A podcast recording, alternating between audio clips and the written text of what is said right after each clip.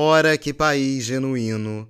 O vice paga o assassino, lava-se o sangue na pia, logo na volta da democracia. Chega o Marquês de Carabás, dizendo-se caçador de marajás. Mostra-se ele o verdadeiro pachá, congelando o dinheiro do povo na hora H. Vem o Itamar, tentando a economia salvar. Nada mal, lança o plano real. Sucede o seu ministro então, provando-se grande decepção. Em seguida, desdedado ladrão, que indica a seu posto uma sem noção, propõe para o nosso relento que estoquemos vento. Na transição, que horror! Provocando grande temor, desvela-se o soturno vampirão. Na nova eleição, faz-se o povo favor de trazer pior horror. Já tivemos de tudo, de ladrão nobre a ladrão pobre.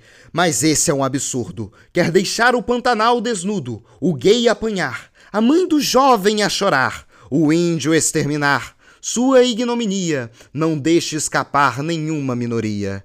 Ó oh, coisa descomunal é ter um presidente boçal.